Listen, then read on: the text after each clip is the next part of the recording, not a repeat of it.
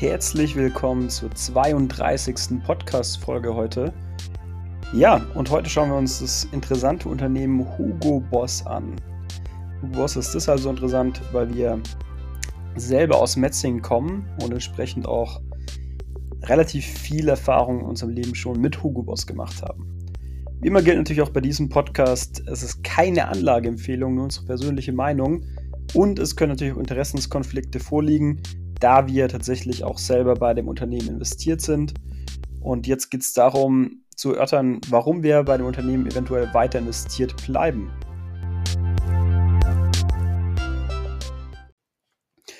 Hugo Boss wurde 1924 gegründet in Metzingen von Hugo Ferdinand Boss.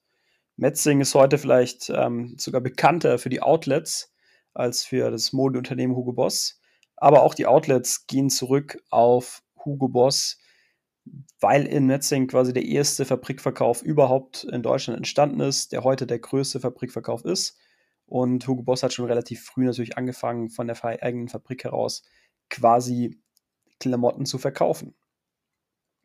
Spannend bei Hugo Boss ist auf jeden Fall schon mal, dass ähm, die Analysten im Durchschnitt zum aktuellen Kurs noch 30% Aufwärtspotenzial sehen.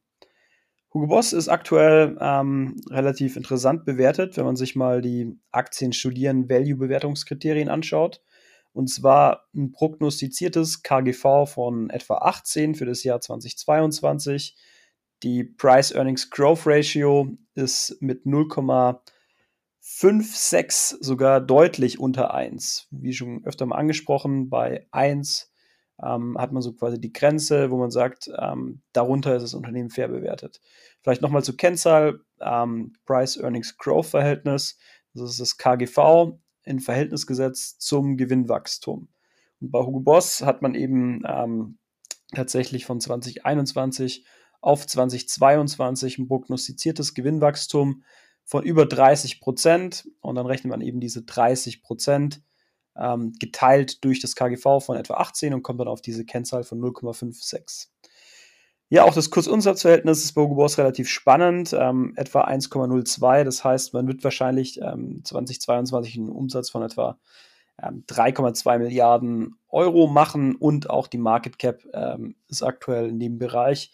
Sprich, ähm, das KV ist natürlich auch relativ niedrig bewertet. Gerade wenn man mal vergleicht mit den Wettbewerbern von Hugo Boss, beispielsweise ähm, Burberry, aber auch Prada natürlich, Moncler, dann ist Hugo Boss an sich eigentlich relativ spannend bewertet. Hugo Boss konnte ähm, im letzten Jahr eine positive Eigenkapitalrendite erzielen und auch für das Jahr 2022 wird eine Eigenkapitalrendite von etwa 18% prognostiziert. Der Verschuldungsgrad liegt bei Hugo Boss gerade mal bei 0,89. Hat natürlich auch damit zu tun, dass Hugo Boss tatsächlich in der Corona-Pandemie ähm, zwei Jahre lang quasi die Dividendenzahlung ausgesetzt hat. Insofern hatte man trotz äh, der Corona-Pandemie einen positiven Cash-Inflow in die Firma und konnte natürlich deswegen auch das Schuldenniveau relativ niedrig halten und ähm, hat quasi zu Lasten der Aktionäre ein Stück weit die Bilanz äh, verbessern können. Ist natürlich ein Vorteil, wenn man jetzt erst Aktionär wird und dann wahrscheinlich in Zukunft von einer relativ starken Bilanz profitieren könnte, die ja jetzt auch relativ gut aufgestellt ist für zukünftige Krisen. Was ein bisschen negativ ist bei Hugo Boss und deswegen haben wir es auch quasi nur mit Gelb äh, markiert, also nur ein halber Punkt, ist das Umsatzwachstum über zehn Jahre. Ähm, tatsächlich gerade die, ähm, äh, die Jahre bis 2015 waren bei Hugo Boss natürlich eigentlich die allerstärksten. Also beim äh, Wachstum, beim Umsatz war man inflationsbereinigt höher, deutlich höher als heute. Und auch die Gewinne sind höher ausgefallen. Und die Dividenden waren höher. Das hat natürlich auch damit zu tun, dass der ähm, Private Equity Investor damals äh, Permira investiert war bei Hugo Boss. Und die haben das Unternehmen natürlich bis auf den letzten Cent ausgequetscht und extrem viel für die Unternehmensbewertung getan. In der Hinsicht sind wir natürlich auch optimistisch bei Teamviewer, weil auch dort ist Permira noch investiert und Permira hält noch relativ viele Anteile an Teamviewer. Permira ist damals ziemlich ähm, äh, gut ausgestiegen, was das Timing angeht bei Hugo Boss, und zwar bei einem Kurs von nahezu 100 Euro. Das hat man bei Hugo Boss lange nicht mehr gesehen. Insofern ähm, auf jeden Fall spannend natürlich auch für andere Werte wie äh, Teamview, dass Permira dort nach wie vor investiert ist, weil sie eigentlich beim Market Timing scheinbar relativ ähm, gutes Gespür hatten in der Vergangenheit. Ja, ähm, besonders negativ bei Hugo Boss ist, wie schon angesprochen, eben die Dividendenentwicklung. Also zur Zeit von Permira war die Dividende natürlich deutlich höher, als das heute der Fall ist. Und äh, mit den 70 Cent liegt man sogar unter dem Niveau von 2009 und zwar um fast 50 Prozent, weil 2009, selbst 2009 hat Hugo Boss eine Dividende von einem Euro und 38 Cent ausgeschüttet. Und mit den 70 Cent heute ist man natürlich dann tatsächlich deutlich unter diesem Niveau. Das ist natürlich eine Dividendenentwicklung, wie man sie ganz selten sieht bei Unternehmen und äh, insbesondere bei Unternehmen, bei denen wir investiert sind. Ähm, aber wir kennen das Unternehmen tatsächlich auch ein bisschen besser und sind deswegen relativ optimistisch, dass Hugo Boss auch in den nächsten Jahren die Dividende deutlich steigern wird wieder. Ja, Hugo Boss an sich ist natürlich bekannt für seine zwei Markenstrategie. Zum einen hat man die Brand Boss, zum anderen die Brand Hugo. Und wenn man sich anschaut, ähm, wie der Umsatz eigentlich ausfällt nach Marken, dann ähm, ist tatsächlich die Boss-Brand deutlich erfolgreicher. Ich denke mal, die Brand Hugo ist auch den meisten nicht unbedingt so bekannt.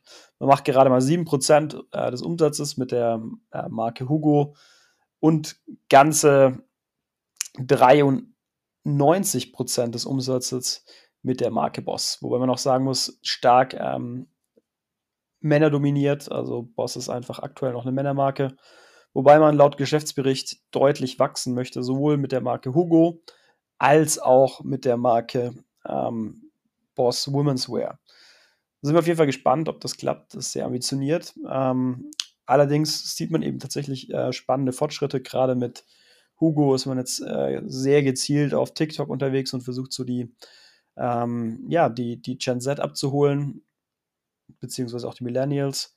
Und auch prinzipiell ist man sehr stark in Social Media unterwegs und hat auch ähm, einige ich sag mal, Powerfrauen mit reingeholt ins Boot mit Kendall Jenner, Hailey, Hailey Bieber.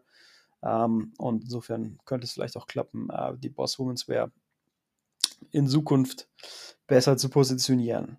Wenn man sich anschaut, ähm, in welchen Regionen Hugo Boss eigentlich einen Umsatz macht, dann ist es tatsächlich so, dass man immer noch stark abhängig ist vom Heimatmarkt von Deutschland. UK ist man relativ stark.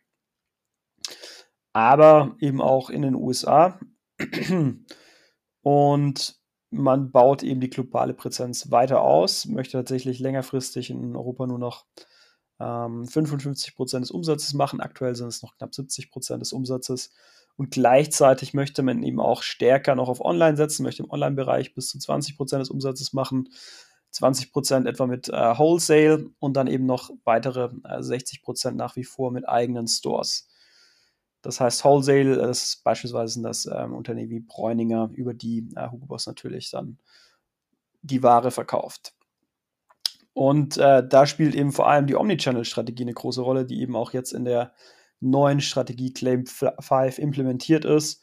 Das heißt, man möchte so eine Art ähm, Strategie fahren beim, äh, beim Verkauf, falls der Begriff nicht bekannt ist, dass man eben an allen Sales Points so ein Stück weit, dass sie alle miteinander verknüpft sind, dass man eben, wenn man in den Store geht, beispielsweise Produkte abholen kann, die man vielleicht online bestellt hat. Ähm, oder eben andersrum, dass man möglicherweise im, äh, im Store Produkte anschaut, die vielleicht nicht verfügbar sind und die Produkte dann zu einem nach Hause geschickt werden. Einfach eine bessere Verknüpfung aller ähm, möglichen Sales Points bei Hugo Boss. Spannend in dem Kontext ist natürlich auch noch das Lizenzgeschäft. Das Lizenzgeschäft trägt relativ wenig zum Umsatz bei, aber das Lizenzgeschäft ist eben fast reiner Gewinn und ist deswegen natürlich spannender Cashflow für die Aktionäre, der quasi den Aktionären zufließen könnte in Form von beispielsweise Dividenden. Beim Lizenzgeschäft, äh, darunter fallen beispielsweise die ganzen Parfüms, ähm, Düfte, so eigentlich alles, was mit, ähm, äh, ja, mit, mit äh, mit Pflege zu tun hat, das fällt äh, letztendlich darunter. Und ich bin mal gespannt, ob da vielleicht noch irgendwann mal neuere Produkte noch auf den Markt kommen, ob man das Produktsortiment da vielleicht noch ein bisschen ausweitet, weil die Marke Boss hat da auf jeden Fall Potenzial im, äh, im Lizenzbereich beziehungsweise auch im Pflegebereich. Äh, man schafft es ja jetzt schon deutlich höhere Preise abzurufen, als es beispielsweise von klassischen Pflegebrands wie äh, Nivea oder eben auch äh, L'Oreal der Fall ist. Insofern bin ich gespannt, ob da noch einiges passieren könnte. Aktuell ist der Kooperationspartner dafür auf jeden Fall Coty. Coty kennt man vielleicht auch, ist ein relativ großes amerikanisches Unternehmen, die die Lizenzen vor einigen Jahren gekauft haben von P&G. Und Cotti gehört eben ähm, mehrheitsmäßig der deutschen Milliardärsfamilie Reimann, die mit äh, Racket ja damals reich geworden ist. So, kleiner Exkurs, jetzt zurück zu Hugo Boss. Spannend ist natürlich auch die, die Kursentwicklung. Also ich denke mal, man kann eben ganz gut sehen, wenn man sich den Aktienkurs anschaut, wann Permira ausgestiegen ist. Und das war ähm, im Jahr 2015, als Hugo Boss quasi im All-Time-High war. Aktuell ist äh, die Aktie deutlich niedriger. Man ist tatsächlich eher auf dem Niveau von 2011. Und das äh, ist natürlich nicht wirklich gut. Daran sieht man eben auch, dass ein Bauboss in den letzten Jahren auch manches falsch gemacht wurde. Und entsprechend musste beispielsweise ähm, Mark Langer den Hut nehmen und wurde jetzt mit Daniel Krieder ersetzt, der deutlich stärker auf Umsatzwachstum setzt, was jetzt eben auch in der Strategie implementiert ist. Insofern kann man erwarten, dass bei Hugo Boss auf jeden Fall in der Zukunft die Umsätze wachsen sollen. Daniel Krieder hat ähm, gesagt, man möchte tatsächlich den Umsatz verdoppeln von 2020. Wenn man sich allerdings mal anschaut, die Entwicklung ist das nicht besonders ambitioniert. Ähm, denn bereits im Jahr 2019 hat man eigentlich einen Umsatz von fast 3 Milliarden gemacht. Ähm, eine Verdopplung von 2020 bedeutet einen Umsatz von 4 Milliarden im Jahr 2025. Und wenn man jetzt überlegt, was für eine Inflation wir aktuell haben, dann ist eigentlich fast schon inflationsbedingt das Niveau ähm, von 4 Milliarden erreichbar für Hugo Boss im Jahr 2025. Also aus unserer Sicht gar nicht mal so ambitioniert. Ähm, spannender ist allerdings, wenn man sich anschaut, wie entwickelt sich eigentlich das EBITDA. Und tatsächlich, wenn man sich das EBITDA anschaut, dann wird Hugo Boss ähm, auf jeden Fall noch bis 2023 wahrscheinlich brauchen, um über das Niveau von 2019 zu kommen. Und um tatsächlich inflationsbereinigt auf das Niveau von 2014, 2015 zu kommen, wird es wohl noch mehrere Jahre dauern, ähm, voraussichtlich vielleicht auch über 2025 hinaus. Wir sind auf jeden Fall gespannt ähm, und warten ab, was da äh, passieren könnte. Was klar ist, die Marke Hugo Boss hat auf jeden Fall Potenzial. Man war unter den Top 100 Brands der Welt vor einigen Jahren und auch das hat man sich jetzt wieder auf die Fahnen geschrieben, dass man in Zukunft wieder zu den Top 100 Brands der Welt gehört. In der Hinsicht ist man auf jeden Fall deutlich ambitionierter, als was äh, das Umsatzwachstum aktuell angeht.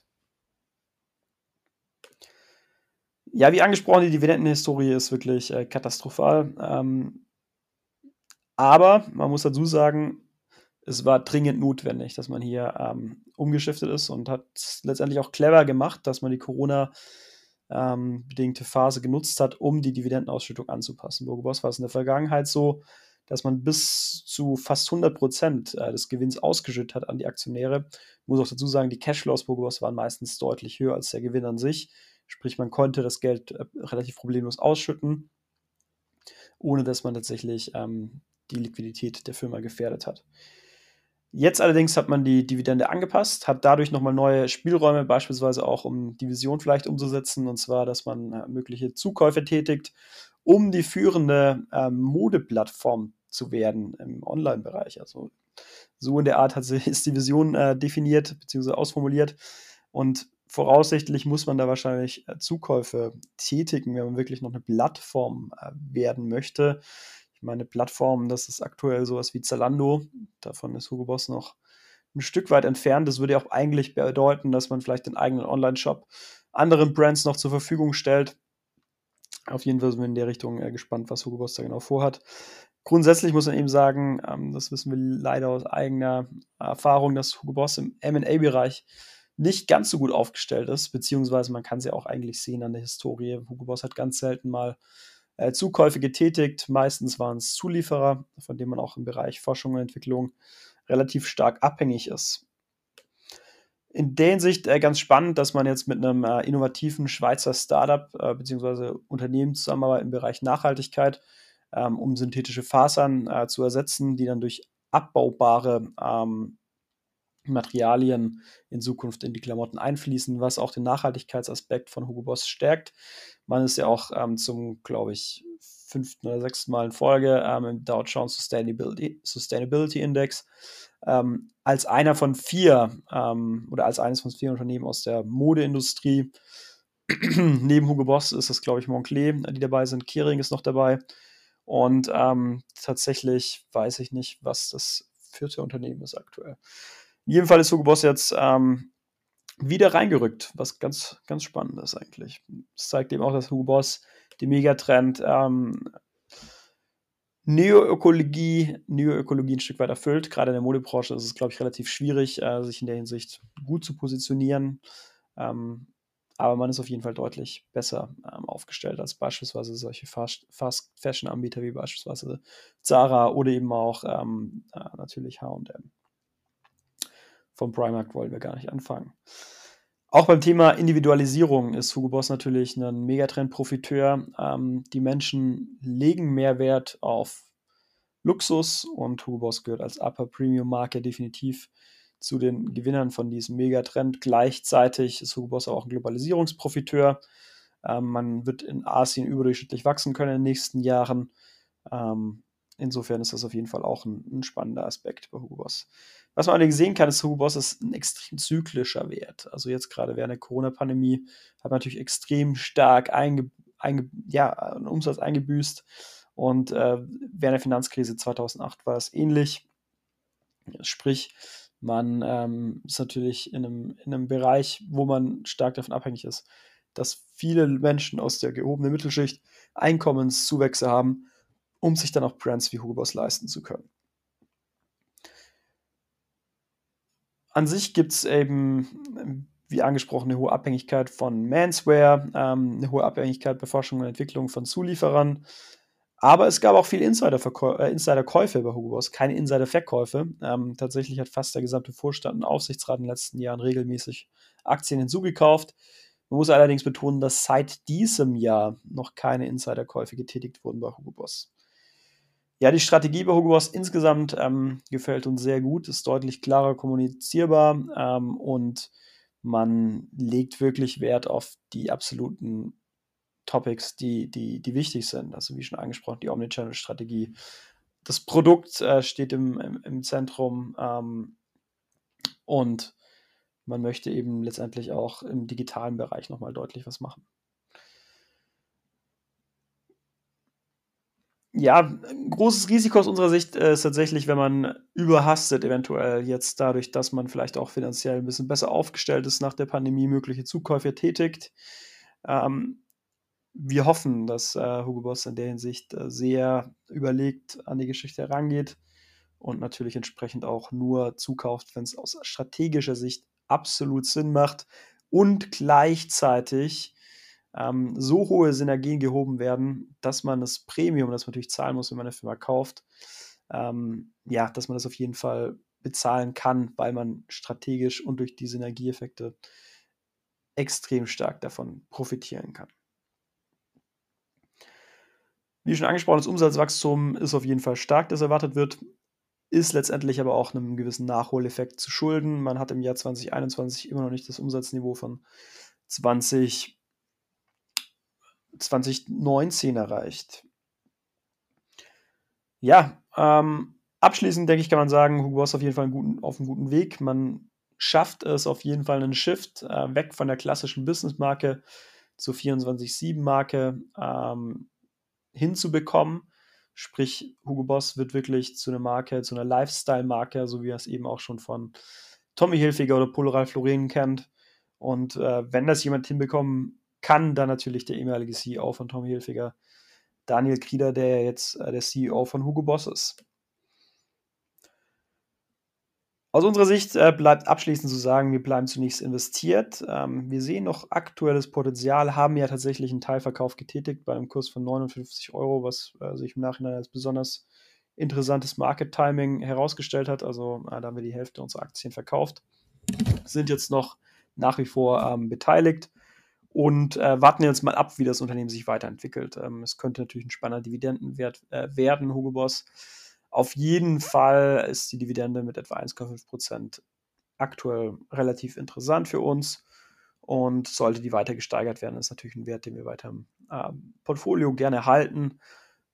Vorausgesetzt, ähm, ja, wir haben ein ordentliches Dividendenwachstum, dann ist das auf jeden Fall auch in Zukunft ein Unternehmen, bei dem noch Potenzial da ist. Ja, soweit zu der Analyse von Hugo Boss. Wir hoffen, ihr konntet ein bisschen was mitnehmen. Und ja, heute ist das wieder ein bisschen länger gegangen. Das liegt natürlich auch daran, dass Hugo Boss für uns auch ein Stück weit ein Herz dieses Unternehmens ist. Macht's gut und bis zum nächsten Mal.